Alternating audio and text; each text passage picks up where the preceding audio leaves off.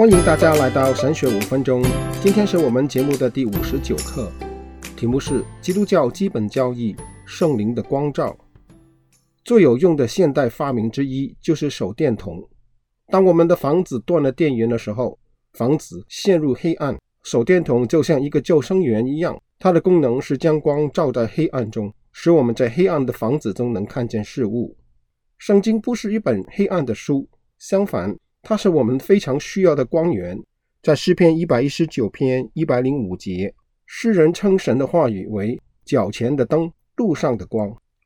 当然，并非圣经的每个部分都对我们的理解是同样的清楚，某些部分是很难掌握，必须努力的研究才能获取对文本含义的了解。罪对我们的影响是使我们的思想笼罩在黑暗中。在我们堕落的天性中，我们是迫切需要光明的罪人。除了圣灵的光照之外，我们无法理解圣经。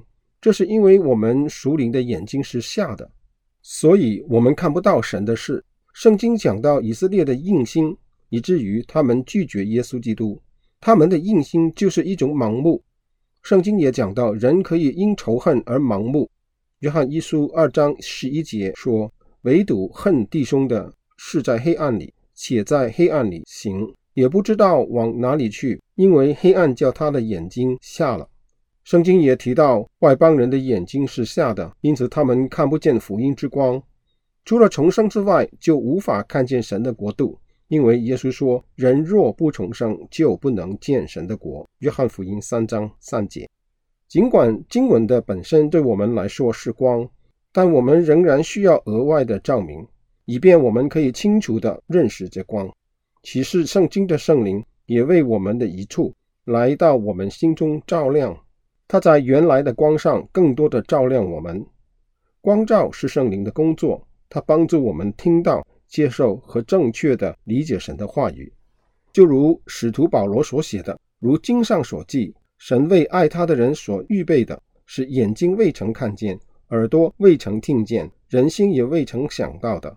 只有神借着圣灵向我们显明了，因为圣灵参透万事，就是神深奥的事也参透了。除了在人里头的灵，谁知道人的事？像这样，除了神的灵，也没有人知道神的事。哥林多前书第二章九到十一节，在这里，保罗从人类的经验中得出了一个类比：你可以通过观测我，或从全文中了解许多关于我的事情，但是除非我选择介入自己。否则，你将无法知道我的内心或心里正在想什么。只有我知道我在想什么。同样，圣灵也知道上帝的内在思想。保罗说，圣灵参透神的深处，这并不意味着圣灵必须调查并探究神的思想才能知道神的事。他不是寻找他原本缺乏的信息。圣灵会参透，如同用照明灯在黑夜中照耀。使本来隐藏的东西照亮起来。我们不要将光照与启示混淆。今天听到有人声称，他们从圣灵那里得到的私人启示是很平常的事。圣灵在光照方面的工作，不是提供圣经以外的新信息或新启示，而是更清楚地看见已经启示的经文的含义。今天的正统基督徒信仰。坚决否认神今天正在给予新的规范性的启示，圣灵仍然在努力照亮圣经中所揭示的内容。圣灵帮助我们理解圣经，使我们确认圣经是真理，并将真理运用到我们的生活当中。他借着神的话语工作，也是与神的话语一起工作。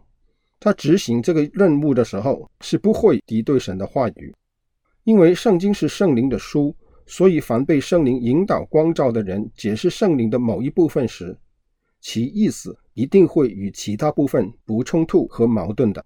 圣灵的光照是让我们能按着正义解释圣经。最后，圣灵的光照工作取决于我们与神的关系。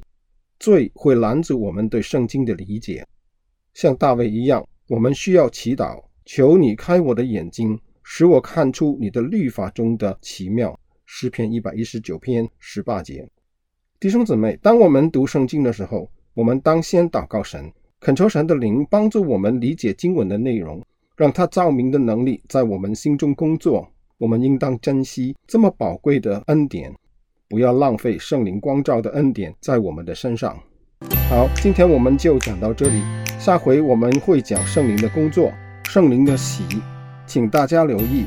愿神赐福给大家，我们下回再见。